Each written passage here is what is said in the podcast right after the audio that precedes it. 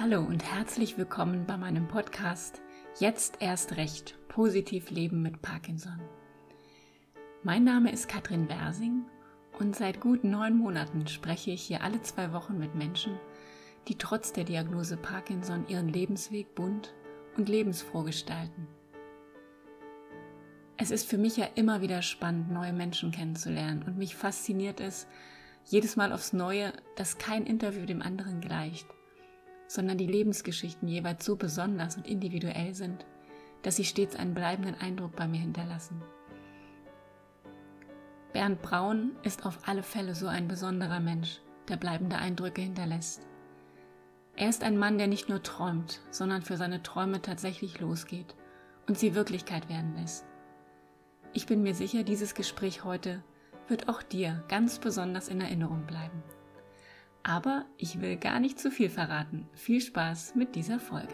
Los geht's.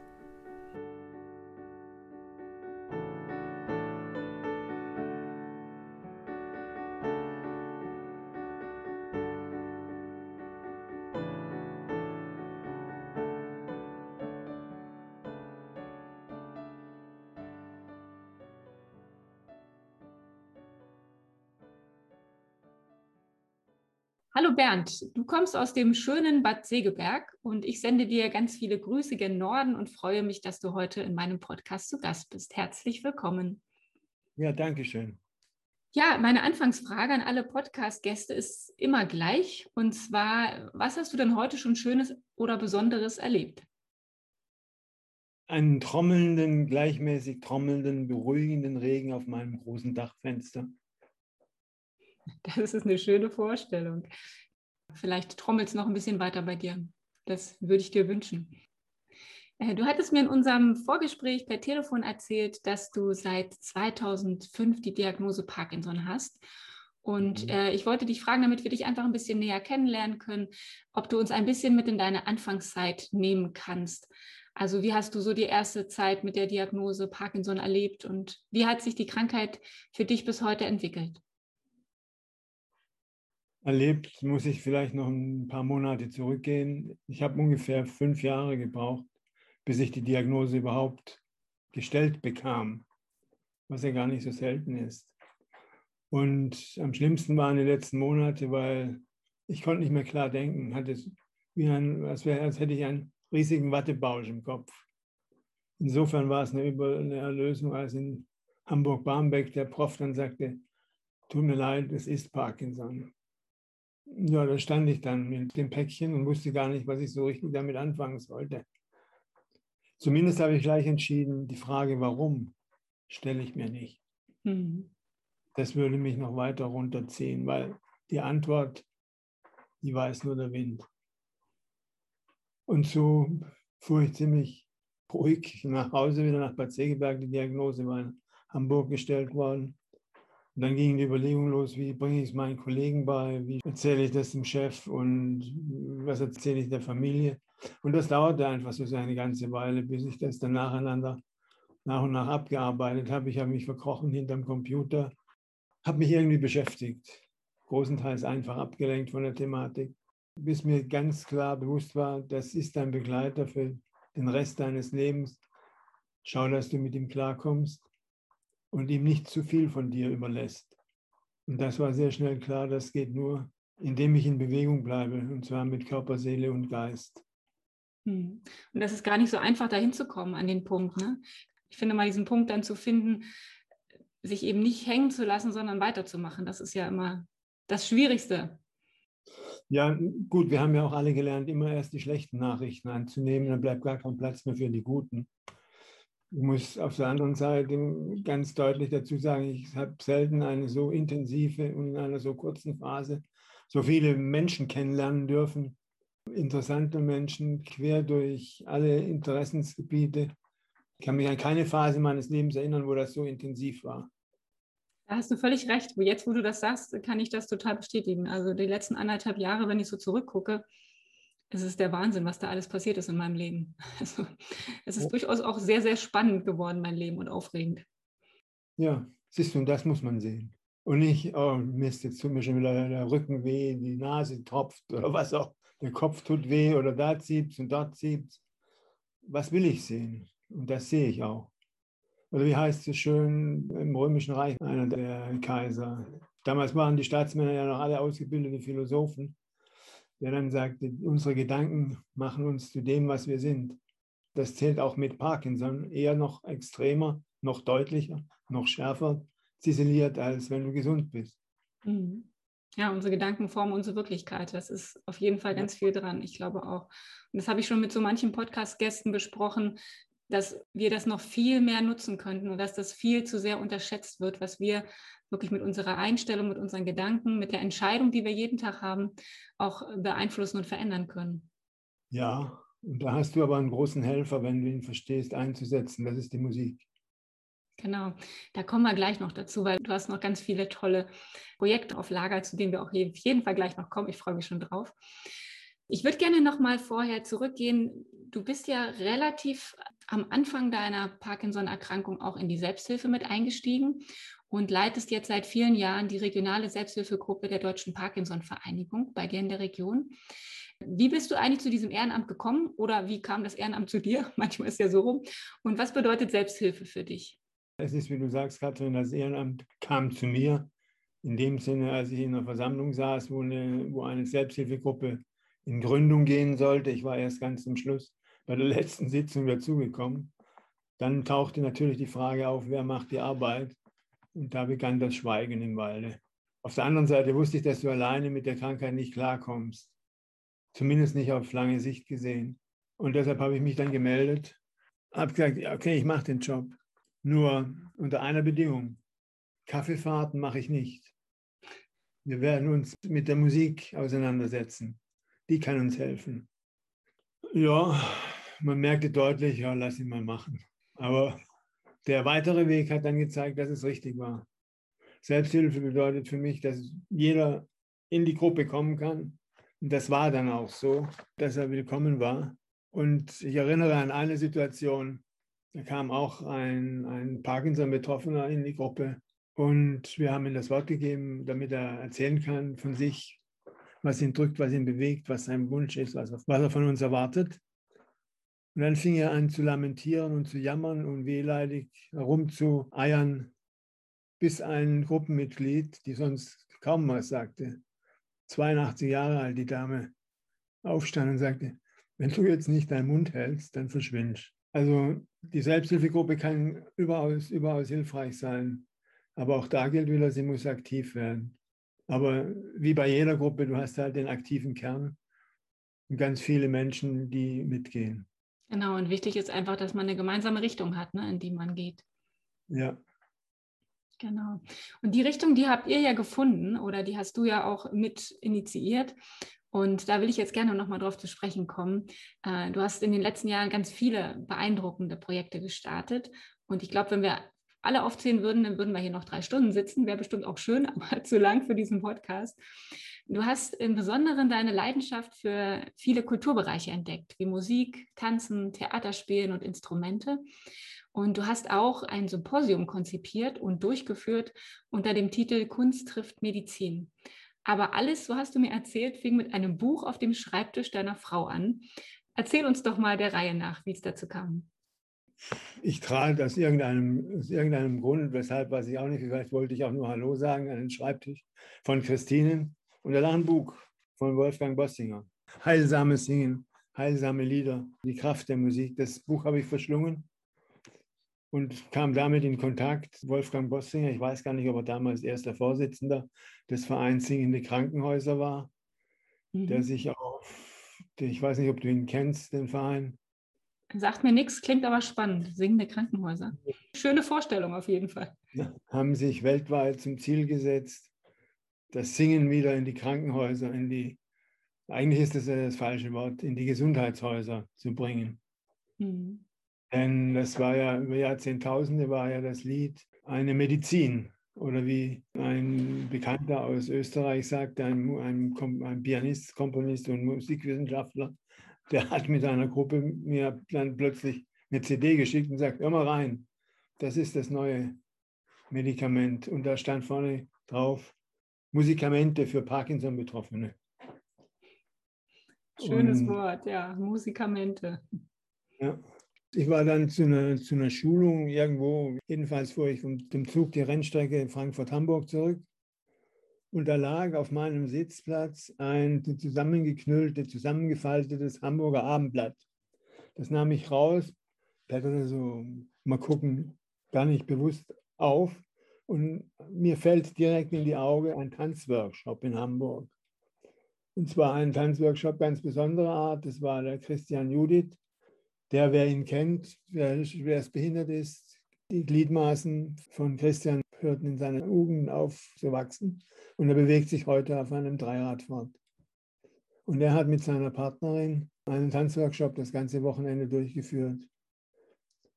Und das war so ein Schlüsselerlebnis auch in dem Zusammenhang, wie man miteinander umgeht.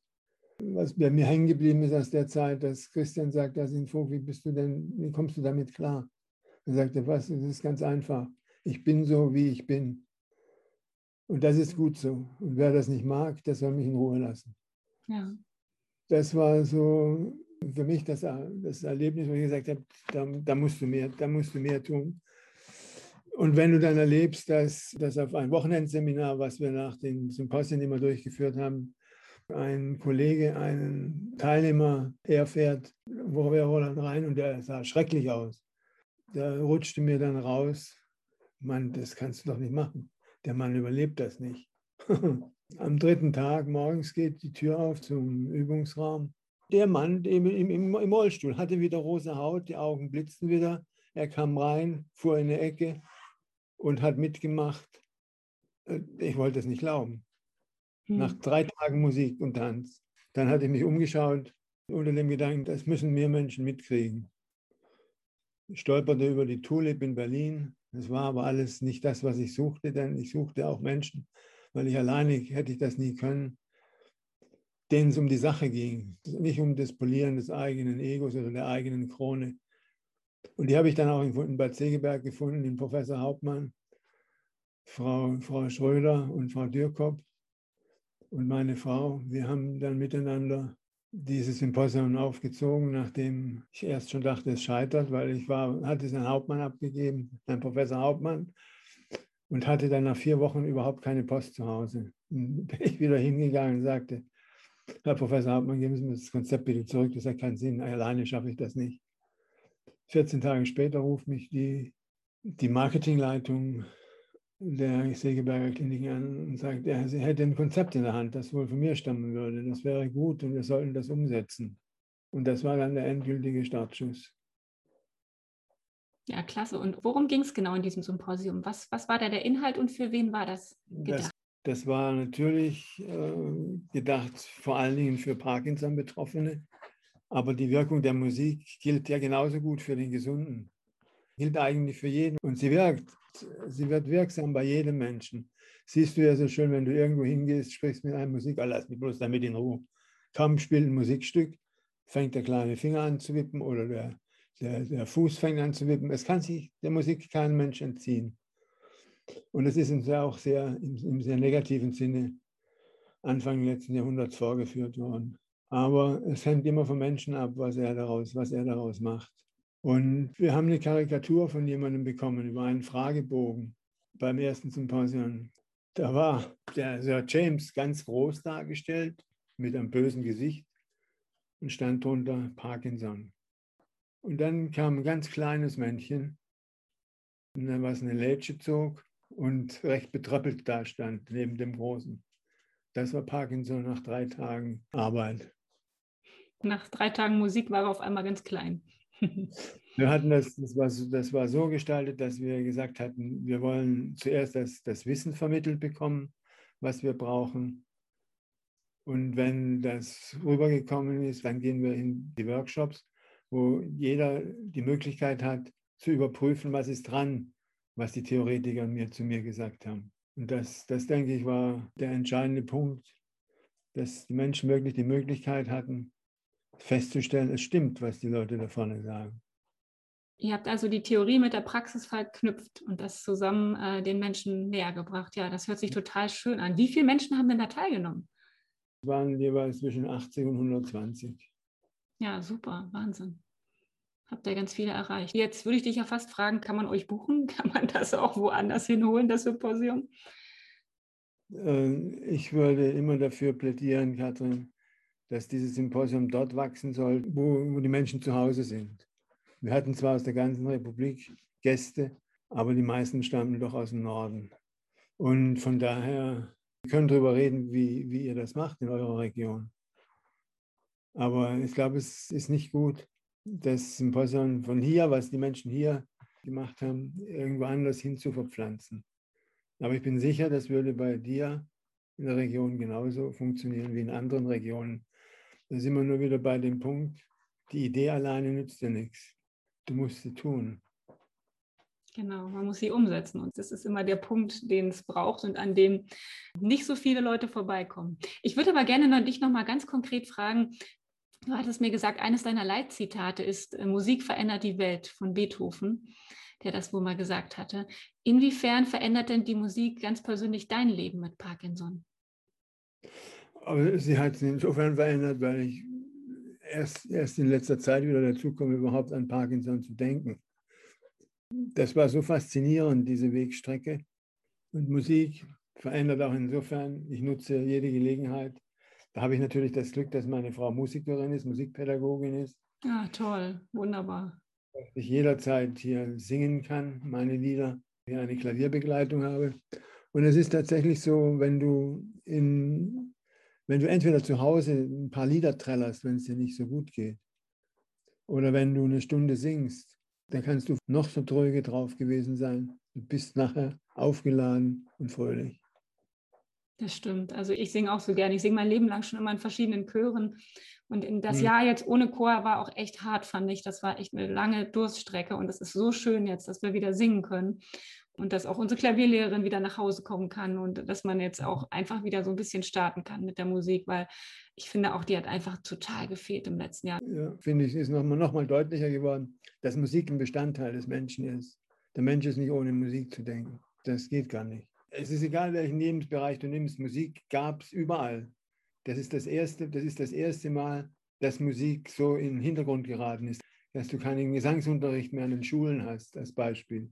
Ich vermutlich fehlen sie auch inzwischen in den Vorlesungsplänen der Unis. Das finde ich grob fahrlässig. Und ich glaube, nicht umsonst hat Platon ja schon in seiner Zeit gesagt, stirbt die Musik, stirbt der Staat.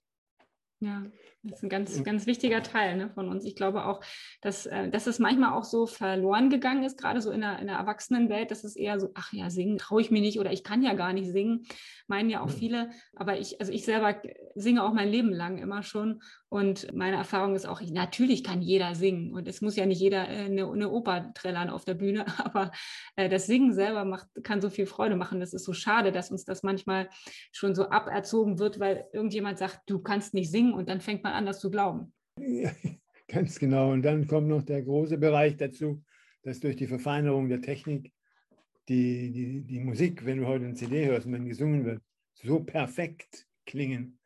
Und wir meinen dann immer, das müssten wir auch so perfekt hinkriegen. Das ist völliger Bullshit. Du sollst so singen, wie es dir Spaß macht. Falsche Noten interessieren gar nicht.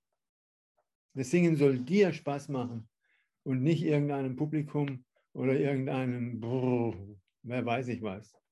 Mir selbst muss das Singen Spaß machen. Und das tut es. Und solange es das tut, kann man mir erzählen, was man will.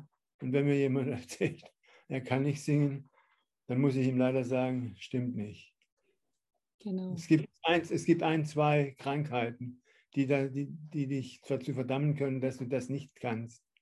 Aber alle anderen, das ist eine faule Ausrede. Eine Pille schmeißt du einfach ein. Beim Singen musst du aber singen. Ja, das ist was Aktives, genau. Dich bewegen. Und Bewegung ist Leben. Und ja. das sind ja, das sind ja mit die feinsten Bewegungen, die es gibt, unsere Stimmlippen. Ja, Bewegung ist ja das A und O für uns mit Parkinson, ne? Also absolut. Also und, und dass man auch das als, als Bewegung begreifen darf, ne? Singen und äh, Musik machen. Also ja, sehr schöner Gedanke. Das nehme ich auf jeden Fall mit und mache jetzt mal wieder ein bisschen mehr Musik auch zu Hause. Ich will aber gerne noch, weil wir schon mit der Zeit ziemlich weit fortgeschritten sind, was gar nicht schlimm ist, aber Ich würde auf jeden Fall total gerne noch auf ein ganz spannendes Projekt von dir eingehen. Und zwar hast du neben deinem großartigen kulturellen Engagement auch noch eine andere große Vision, und zwar die eines besonderen Wohnquartiers für Menschen mit Parkinson. Und ich habe mir die Homepage auf, zu dem Projekt angeschaut. Ich finde sie total schön und ich finde sie so besonders, einfach von den Worten, die da steht auf der Homepage und die schönen Bilder. Und da stehen die Schlagworte Wohnen, Leben, Menschsein. Was war denn der Ausgangspunkt für diese einzigartige Idee? Der Ausgangspunkt von meiner Seite, es sind zwei Gruppen, zwei Menschengruppen zusammengekommen. Das war einmal, einmal die Gruppe um die beiden Projektleiter, Torge Fakuri und Barney Akte. Die hatten schon vor langer, langer Zeit angefangen, sich Gedanken zu machen, was machen wir mit unseren Eltern im Alter. Man kann sie eigentlich nirgendwo hinschicken, weil sie werden entweder in einer Bretterbude oder in einem goldenen Käfig kaserniert oder ghettoisiert. Weil es nichts Schlimmeres gibt, als einen Menschen spüren zu lassen oder klarzumachen, du wirst nicht mehr gebraucht, bist mhm. überflüssig. Das kann einfach nicht sein. Und als ich hier dann die, die Selbsthilfegruppe machte mit, mit Herrn Professor Hauptmann, enger Kontakt kam, passiert es uns immer wieder, dass Menschen fragten, wo können wir unsere Oma, Opa, wo kann ich selbst hingehen? Und wir mussten jedes Mal mit der Schulter zucken und sagen, wir können nichts empfehlen. Weil, das weißt du auch, die Medikamente pünktlich nehmen, dass es, dass es ganz, ganz wichtig ist. Alleine das klappt ja schon in den seltensten Fällen. Und da bin ich die, eine ganze Weile mit dem Gedanken umhergelaufen, irgendwas muss uns einfallen. Bis dann eine, ein Mitglied aus der Selbsthilfegruppe sagt, pass mal auf, Bernd, mein Sohn beschäftigt sich mit, der, mit einer ähnlichen Idee. Dann haben wir uns getroffen und haben unsere beiden Ideen zusammengeworfen und daraus ist dieses Projekt geworden. Das ist ja immer spannend, wie man im Leben manchmal zur richtigen Zeit auf die richtigen Menschen trifft und dann auf einmal die Türen aufgehen. Also äh, ja. was ich auch spannend finde, also in dem geplanten Wohnprojekt, da ist ja deine Frau auch sehr engagiert mit dabei, habe ich gelesen. Und da geht es ja vor allem um generationenübergreifendes Wohnen. Also es geht jetzt nicht nur darum, dass da nur Menschen mit Parkinson alleine wohnen, sondern es geht um generationenübergreifendes Wohnen und vor allem auch um gemeinsame Räume für Kultur und Begegnung und vor allem eben dieser besondere Gedanke, den du schon gesagt hast. Äh, euer Ziel ist es für jeden Menschen, eine Aufgabe zu finden, äh, ihm zu vermitteln, dass er gebraucht wird, egal in welcher Form. Und das finde ich absolut großartig. Und mich würde jetzt einfach nochmal interessieren, wie, wie sieht denn die Umsetzung ganz konkret aus? Wie weit seid ihr da? Ich will noch einmal bestätigen, dass mir vor allen Dingen, seit ich mit, mit Parkinson zu tun habe, scheinbar immer wieder die Menschen zum richtigen Zeitpunkt über den Weg laufen. Die Umsetzung ist inzwischen soweit, das Ganze ist ja ist ein Genossenschaftsmodell, gehört also letztendlich den Menschen, die da wohnen. Die Genossenschaft ist in Gründung, die liegt, die liegt beim Registergericht zur Eintragung, wird also in den nächsten Tagen eingetragen. Und wir haben das Grundstück, ist, äh, gehört uns, das ist gekauft. Jetzt geht es in die, in die letzten Vorbereitungen der Baurechtsplanung und der Planung der Gebäude selbst. Ja, und auf der Homepage kann man das schon sehen. Ne? Da, da, sind einfach die Bilder von den geplanten Gebäuden schon zu sehen. Also ich finde, man kann sich das auch total gut vorstellen, wie das mal aussehen wird. Ich denke, es wird noch spannender, weil du in Natura, wenn du das Gebäude selbst vor dir stehen hast, wird die Wabenform noch deutlicher. Diese uralte mystische Form. Ah ja, Wabenform. Warum? Kannst du das nochmal erklären? Das sind Sechsecke. Mhm. Die Wohnungen schmiegen sich in so, in, immer in diese Ecken rundherum. Das heißt, dir kann von der Seite niemand in den Suppenteller gucken. Du bist wirklich für dich. Ja. wenn du rausgehst, bist du in der Gemeinschaft. Die Wohnungen sind dadurch auch alle völlig lichtdurchflutet, weil es gibt außer dem Gäste-WC gibt es keinen Raum, der kein Tageslicht hat. Und es, und es wird auch, glaube ich, eine ambulante Pflege oder sowas geben da mit dabei ne, im Wohnprojekt die meisten Räume sind so ausgestattet, dass du bis zum Pflegegrad 5 dort wohnen bleiben kannst, dadurch, dass zum Beispiel Sauerstoff schon liegt, die Leitung für den Sauerstoff. Und dann ist Torge gerade dabei, ein, ein Konzept zu entwickeln, mit dem wir eine temporär begrenzte Vollzeitpflege auch einführen können. Mhm. Ja, das ist ja spannend, weil das ist ja oft so der Gedanke, wenn ich dann da hinziehe und dann doch wieder weg muss, ne, sobald ich pflegebedürftig werde, ist das ja nur für einen kurzen Abschnitt. Und wenn ihr auch daran gedacht habt, das finde ich total schön, also den Menschen wirklich auf längere Sicht auch ein Zuhause zu bieten ne? und, und eine Gemeinschaft. Das ist ja der ganz besondere Gedanke von dem Projekt. Ja, drückt das für mich ein bisschen boshaft aus und sagt, dem betriebswirtschaftlichen Gewinn ist das Gesundsein der Menschen geopfert worden. Mhm. Denn ein Wohnraum, in dem du, wo, wo, wo, verbringst du sonst so viel Zeit wie in deiner Wohnung? Wenn du dich einmal mit der ayurvedischen Architekturlehre, das wissen die wenigstens, dass der Ayurveda auch eine Architekturlehre hat, das Wissen, wir haben das gesamte Wissen, was wir bräuchten, um gesunde Städte, Dörfer, Wohnungen zu bauen. Aber wir tun es nicht. Ja, das ist manchmal so tragisch. Ne? Ist ja in vielen ja. Lebensbereichen so, dass man das Gefühl hat, eigentlich, eigentlich wüssten wir, was, was gut und was richtig ist. Und es wird doch irgendwie alles dem Wirtschaftsgedanken, dem Geld untergeordnet. Ja. ja. Aber mal gucken, was daraus wird. Wenn jetzt jemand sagt, und da bin ich mir sicher, da werden ganz viele jetzt sagen, äh, großartige Sache, wann kann ich einziehen? also äh, wie kann man mit dir in Kontakt kommen und gibt es überhaupt noch freie Plätze oder habt ihr die, ich glaube, es waren 45 Wohnungen, ne? Da sind die alle ja. schon so vergeben? Nein, sind sie nicht. Soll ich dir die Telefonnummer nennen? Wir schreiben die gerne in die, in die Show Notes. Ich habe immer zu dem Podcast ja noch so einen Begleittext dabei und da schreiben wir gerne den Link von der Seite rein und das, was du noch äh, mitteilen möchtest oder noch, wenn du noch Links, Hinweise hast, eine Mailadresse oder eine Telefonnummer, dann können wir das da gerne einfügen, ja. Was mich jetzt gerade in dem Gespräch mit dir nochmal besonders interessiert oder was mir nochmal so an, an Gedanken gekommen ist, viele Menschen geraten ja bei großen Zielen und Träumen schnell an den Punkt, wo die Angst vor dem Scheitern sie davon abhält, tatsächlich für ihren Traum loszugehen. Und bei dem, was du planst mit deinem Wohnprojekt, würden vermutlich die allermeisten Menschen sagen, boah, das kann ich doch gar nicht schaffen. Du aber hingegen ähm, bist ein Mensch, der nicht nur Pläne schmiedet, sondern sie auch tatsächlich umsetzt. Und das obwohl du sicherlich auch nicht so einfache Tage manchmal hast mit Parkinson. Was ist denn da dein Antrieb oder dein Motor, um diese großartige Vision lebendig werden zu lassen? Ich, ich würde es ganz, ganz allgemein sagen. Es ist Mitgefühl. Mhm. Wenn du das nicht machst, macht vielleicht keiner. Es gibt so ein nettes Bild, wo habe ich das denn? Da steht so schön dran, Genau, das ist dieses Bild. Wir, wir müssen das mal kurz beschreiben, weil man es natürlich im Podcast nicht sehen kann. Das ist, ich kenne das Bild, das ist, das ist der Storch, der den äh, Frosch im Schnabel hat. Und der Frosch drückt dem Storch noch den Hals zu und sagt, gib niemals auf.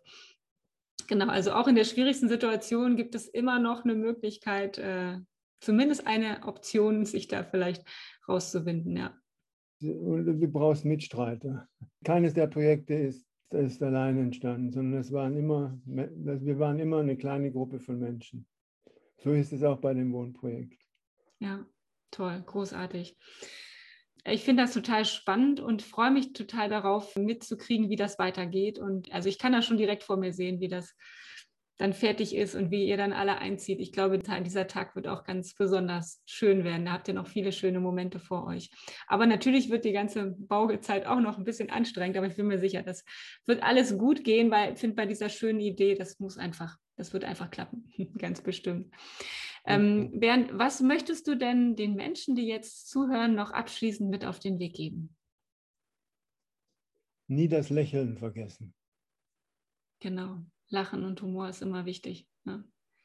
Ich fand das jetzt total schön und inspirierend und gerade so um das Thema Musik, das ist ja auch so meins, äh, habe ich mich gerade sehr wohlgefühlt mit dir, darüber ein bisschen zu philosophieren. Und ich finde es besonders toll, dass es noch Menschen gibt mit Visionen. Manchmal hat man das Gefühl, dass einem so alles irgendwie abhanden kommt an Menschlichkeit in dieser Zeit.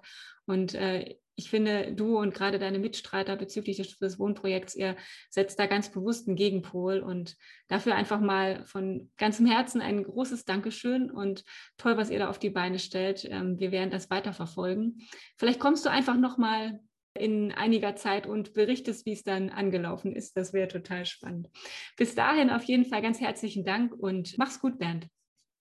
Du auch, Katrin. Tschüss, Dankeschön. Tschüss.